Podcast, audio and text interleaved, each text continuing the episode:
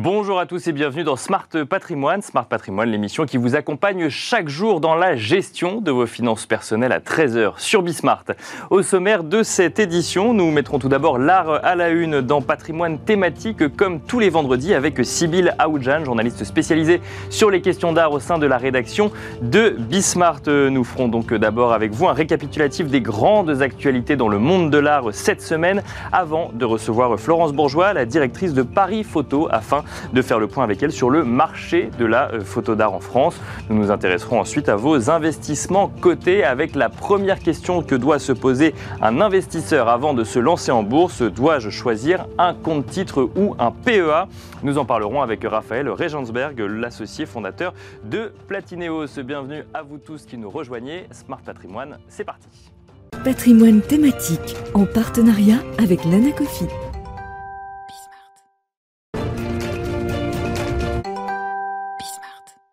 Et dans Patrimoine thématique, on met l'art à la une comme tous les vendredis avec Sybille Aoudjan, journaliste spécialisée sur les questions d'art au sein de la rédaction de Bismart. Bonjour Sybille. Bonjour Nicolas. Bienvenue euh, sur ce plateau. Alors, bah, quelles actualités cette semaine dans le monde de l'art? Alors, cette semaine, une actualité très riche pour les maisons de vente, beaucoup de records.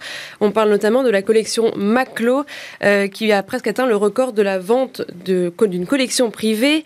Euh, cette vente a eu lieu le 15 novembre dernier par Sotheby's, une vente qui a atteint 676 millions de dollars, alors même que c'était la première partie de la vente. Effectivement, elle a été scindée en deux. 30 lots restent à vendre pour euh, courant 2022. Le précédent record est celui de la collection Rockefeller, vendue en 2018 par Christie's. Cela a atteint 835 millions de dollars. Donc on voit bien que la collection Maclo se rapproche fortement de ce montant alors qu'il reste encore des lots à vendre. Alors tout était grand. On était à, New York, 300 personnes en salle, 1 million de personnes ont suivi la vente en ligne selon les organisateurs.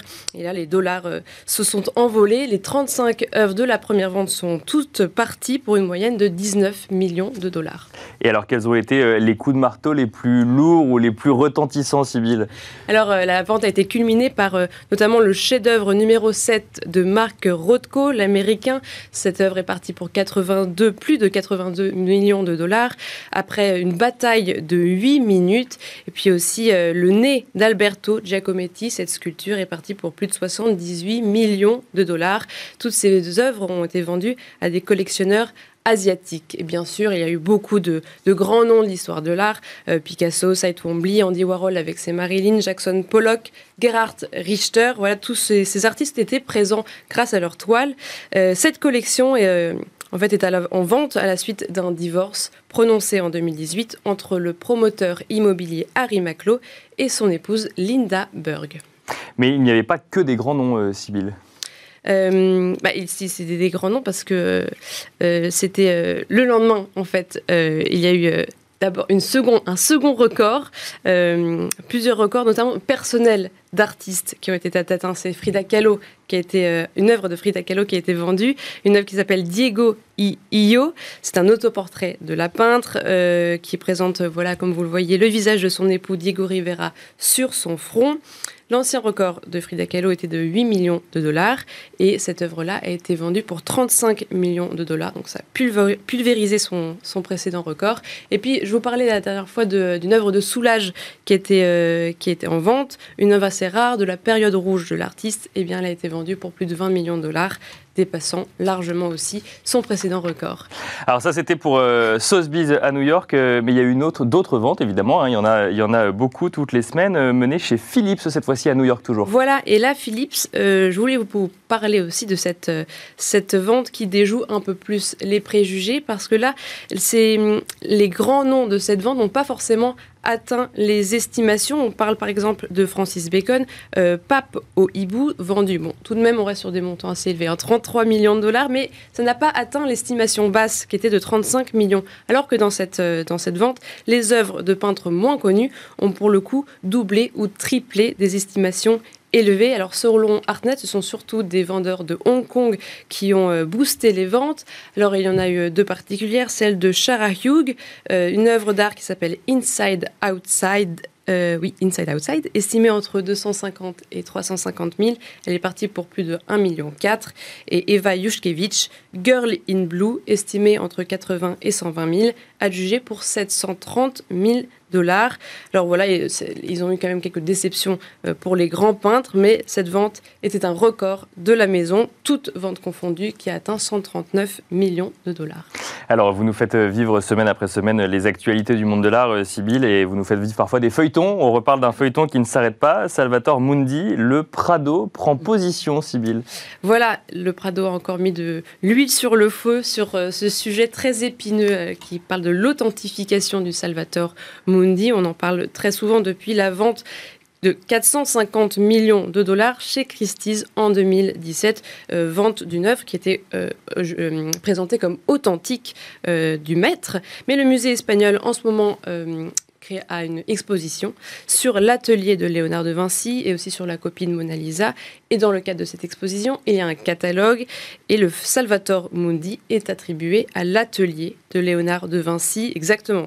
L'œuvre est classée comme œuvre attribuée de l'atelier ou autorisée et supervisée par Léonard de Vinci.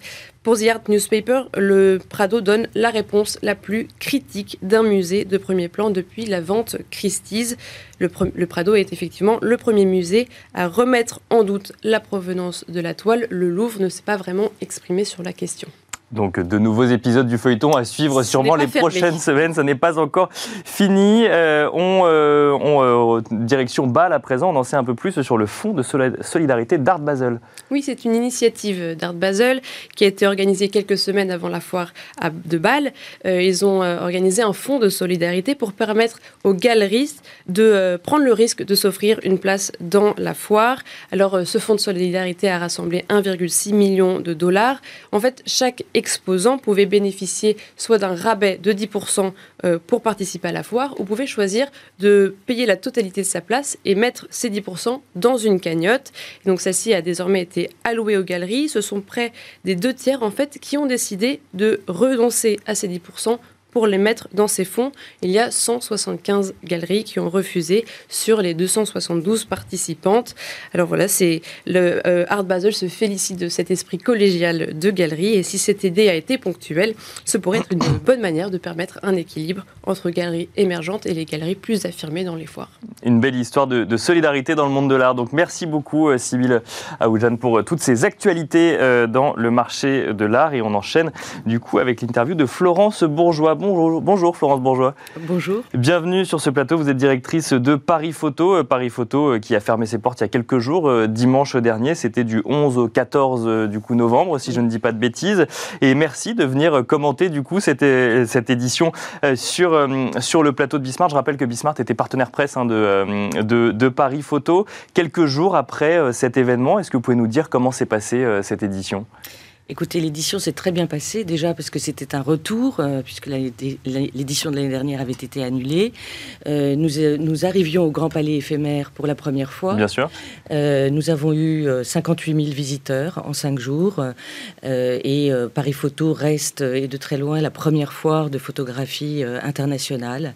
Et donc, nous avons rassemblé 150 galeries, 30 éditeurs. Et les galeries provenaient de 28 pays, donc une forte représentation internationale. Les éditeurs venaient de neuf pays. Donc euh, je dirais que l'attention était là, il y avait une envie de se retrouver, d'échanger.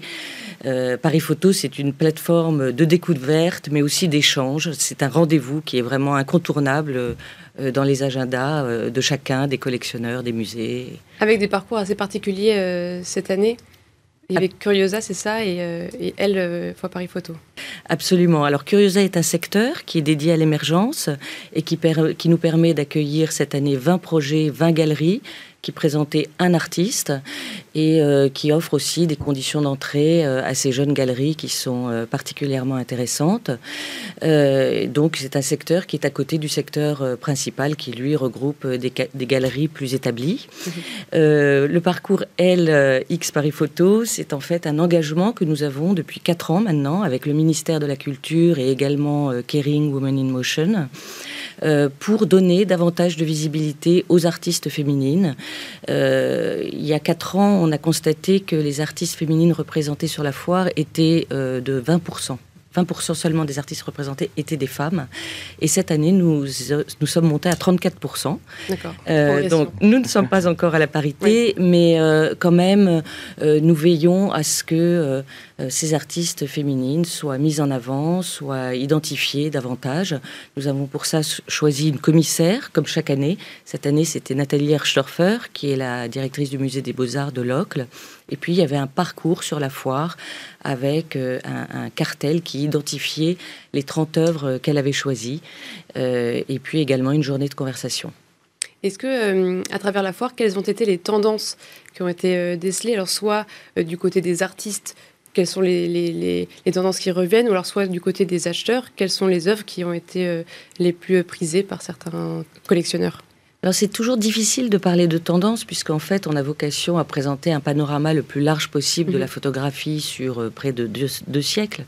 Donc on va trouver de la photographie historique avec des œuvres majeures comme par exemple chez Hans Kroos de Anna Atkins ou des Gustave Legré, euh, mais aussi de la photographie moderne et jusqu'à la photographie très contemporaine.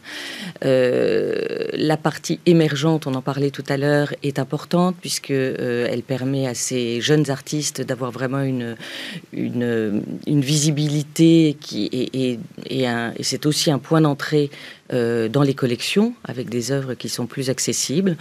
On a trouvé beaucoup d'œuvres aussi autour de la photographie euh, africaine. Je pense mhm. notamment à Omar Victor Diop chez Magnin ou, euh, ou Gosette Lubondo qui a reçu le prix de la Maison Ruinard qui était présenté dans le secteur Curiosa ou encore Johanna Choumali chez Loft Art avec un solo show.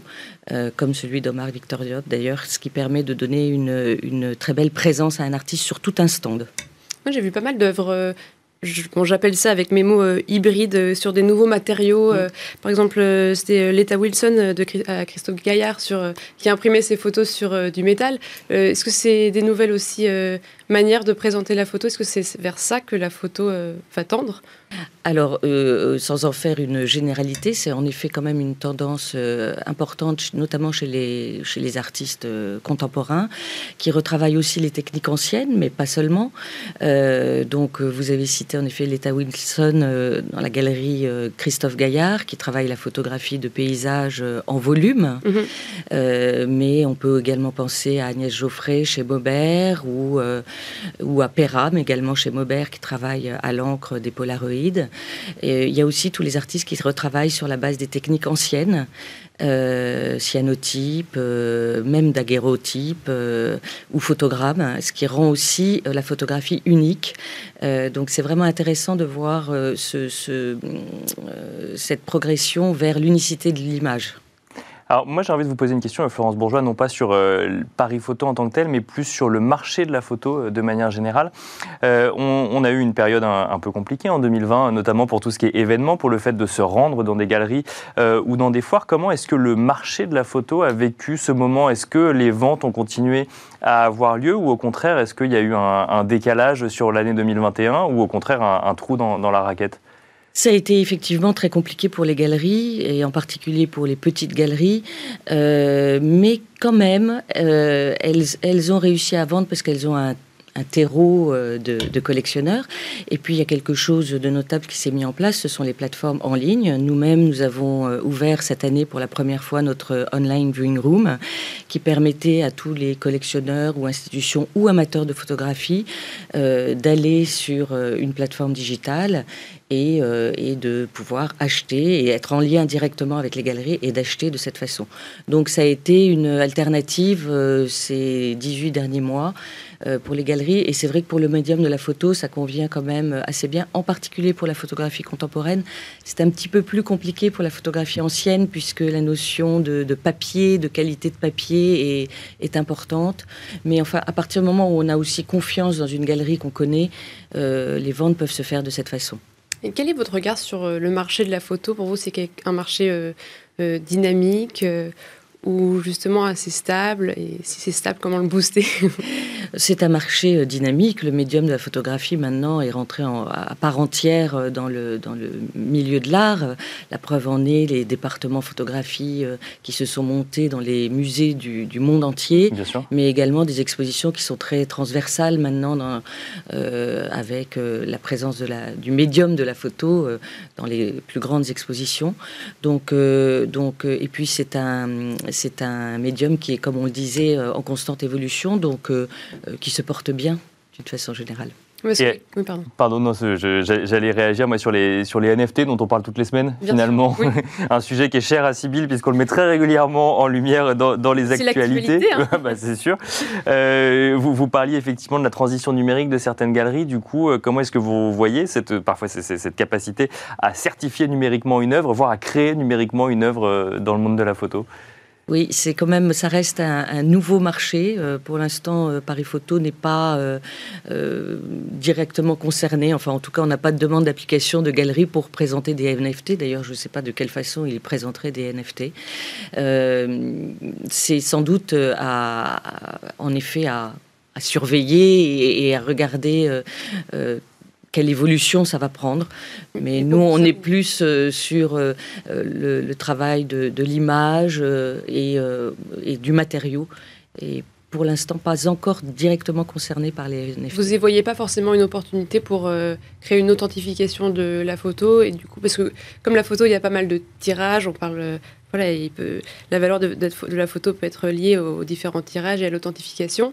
Du coup, vous ne pensez pas que ça pourrait être une, bénéfique pour le marché de la photo je ne sais pas, je suis encore assez euh, circonspecte, mais euh, à surveiller. À surveiller, on verra effectivement ce que ça donne dans les prochaines années. Merci beaucoup Florence Bourgeois d'être venue sur le plateau de Bismart réagir du coup à, à, l'événement Paris Photo, mais au marché de la photo de manière plus générale. Je rappelle que vous êtes directrice de Paris Photo. Merci également Sybille, merci Sybille Aoudjan, journaliste spécialisée sur les questions d'art au sein de la rédaction de Bismart. Et on se retrouve nous tout de suite dans Enjeu patrimoine.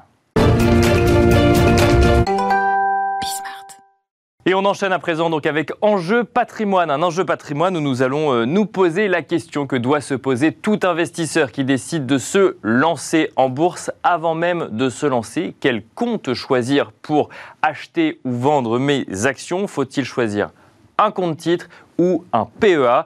Nous avons, euh, pour, le, pour en parler, le plaisir de recevoir sur ce plateau Raphaël Regensberg, associé fondateur de Platineos. Bonjour Raphaël Regensberg. Bonjour Nicolas. Bienvenue sur ce plateau. Merci de venir nous apporter quelques éléments de réponse à cette question que beaucoup se posent quand il s'agit d'investir euh, en bourse, ou même ceux qui sont déjà investis mais qui ont choisi l'un ou l'autre sans trop savoir et qui se posent la question de savoir s'ils ont euh, le, bon compte. déjà, ça vous arrive, vous, souvent, d'avoir dans vos clients des gens qui viennent vous voir et qui vous disent, bah voilà, j'aimerais investir, mais compte titre PEA, je ne comprends pas réellement la différence? Oui, bah, de toute façon, ça fait partie de notre devoir de conseil et de, l'accompagnement qu'on doit apporter aux clients. C'est effectivement de savoir avant tout, avant sur quel support investir, dans quelle enveloppe on place les investissements. Est-ce que ça va être un compte titre, ça va être un PEA, ça va être l'assurance vie. Enfin, en l'occurrence, là, ça sera un compte titre ou PEA. Mais voilà, donc c'est effectivement la première question que les clients posent euh, quand ils viennent nous consulter et qu'ils ont envie de placer de l'argent sur les marchés financiers. Bon, alors quelle grande différence entre compte titre et PEA bah Déjà, il y a une différence en termes de souplesse. Euh, c'est-à-dire qui peut euh, investir sur un compte titre Tout le monde, même un enfant mineur. Combien est-ce qu'on peut avoir de compte titre par personne Autant qu'on a envie? D'accord. Comme un compte courant finalement. Voilà. Euh, c'est vraiment le compte courant des marchés financiers, si je puis dire. et il n'y a pas de contrainte en fait. c'est vraiment un véhicule qui permet d'investir sur tous les marchés financiers. Le PEA, lui, forcément, il a une fiscalité qui lui est propre, avantageuse, et donc il est beaucoup plus contraint. D'accord. seules des personnes physiques domiciliées en France et majeures peuvent investir sur un PEA. D'accord. Vous pouvez en avoir qu'un par personne. Bon, il y a le PEA jeune pour les euh, personnes euh, physiques, enfin les majeurs rattachés à leur foyer fiscal euh, des parents. Mais euh, voilà, ça fait déjà une première contrainte. Le deuxième contrainte, c'est le montant qu'on peut y investir. Sur un compte titre, vous pouvez investir ce que vous avez envie comme montant. Sur le PEA, vous allez avoir des limites de plafond, 150 000 euros, 150 000 euros pardon, sur un PEA classique. D'accord. Donc c'est le versement, hein, bien sûr, c'est pas la capitalisation à terme. Et ça, ça, se fait en une seule fois ou on peut le faire quand même en, plusieurs, versements Plusieurs versements, c'est pas du tout un one shot. Sinon, ça, oui, sinon ça, ça s'adresse à, une, euh, à, une, niche pour le coup. Voilà. Et puis vous avez en plus euh, le PEA PME. Euh, sur lequel vous pouvez verser 225 000 euros Donc Bon, là, pour le coup, il faut financer des PME françaises. Voilà, exactement. Mais bon, de toute façon, euh, si vous avez les deux, un PEA classique et un PEA PME, vous ne pourrez avoir que 225 000 euros au total de versement dans ces deux plans. Donc un couple qui a envie vraiment de saturer au maximum ses enveloppes, il aura 450 000 euros en, P- en 450 000 euros en PEA, PEA, PME. Bon, Bon, donc, effectivement, ça fait déjà un certain un petit patrimoine à placer sur, euh, sur les entreprises. voilà. Et puis après, il y a d'autres contraintes, c'est les contraintes d'univers d'investissement. C'est-à-dire, comme je l'ai dit, sur un compte titre, vous pouvez investir sur tout ce qui vous passe par la tête. D'accord. Les obligations, les actions, euh, les matières premières, l'immobilier, Les produits, euh, liés aux les produits liés au marché financier, mais qui ne sont pas l'achat directement d'un titre, par exemple, ça, ça aussi, on peut le voilà, faire sur un compte titre exactement. D'accord. Exactement. Les produits structurés euh, et tout ce qui va être fonds de placement, mais qui va être sur du diversifié, donc pas que de l'action européenne. Le PEA, c'est vraiment une enveloppe qui est réservée aux actions européennes D'accord. euh, et le PEA PME aux PME et aux ETI européennes. D'accord. Die européenne, c'est les sociétés qui ont leur siège social dans l'Union européenne et euh, ou dans l'espace économique européen. Alors, ça vaut peut-être le coup de, de faire un petit un, un mini focus sur ce PEA, donc plan épargne action. Pourquoi euh, ce produit Quel est son objectif, si je puis dire? Pourquoi est-ce qu'il a été créé? Parce qu'il est beaucoup plus réglementé, si je comprends bien, beaucoup plus cadré qu'un simple compte titre qui nous permet ensuite d'aller faire un petit peu euh, ce qui nous plaît sur les marchés financiers. Ah oui. Euh, le PEA, il a été créé pour drainer de l'argent vers les entreprises françaises D'accord. et européennes. Bon. Euh, parce qu'effectivement, il faut inciter euh, l'épargnant français à investir en actions. Bon. Euh, en échange de ça, il a une, une carotte fiscale, si je puis dire, puisque le PEA va bénéficier d'une fiscalité très attractive. C'est-à-dire que si vous acceptez de garder votre argent jusqu'à 5 ans dans le plan, tous les gains qui ont été réalisés sur le plan, c'est-à-dire les dividendes qui seront tombés dans le plan et les plus-values réalisées, seront exonérés d'impôt sur le revenu. D'accord. Bon. Parce contre- que c'est important de le préciser, j'achète une action d'une entreprise du CAC 40 via mon PEA qui me verse des dividendes tous les ans. Les dividendes reviennent sur mon PEA. Voilà. D'accord. Et ils sont défiscalisés. D'accord. La première chose, avant même de parler, excusez-moi, avant même de parler du délai de 5 ans, c'est que même si vous n'êtes pas dans le délai de 5 ans, il y a ce qu'on appelle l'effet encapsulant du PEA, un peu comme dans l'assurance vie. C'est-à-dire que tant que vous ne faites pas de rachat sur votre PEA, l'épargne capitalise en franchise de fiscalité. C'est-à-dire que ouais. vous n'avez pas les prélèvements sociaux, vous n'avez pas l'impôt sur le revenu.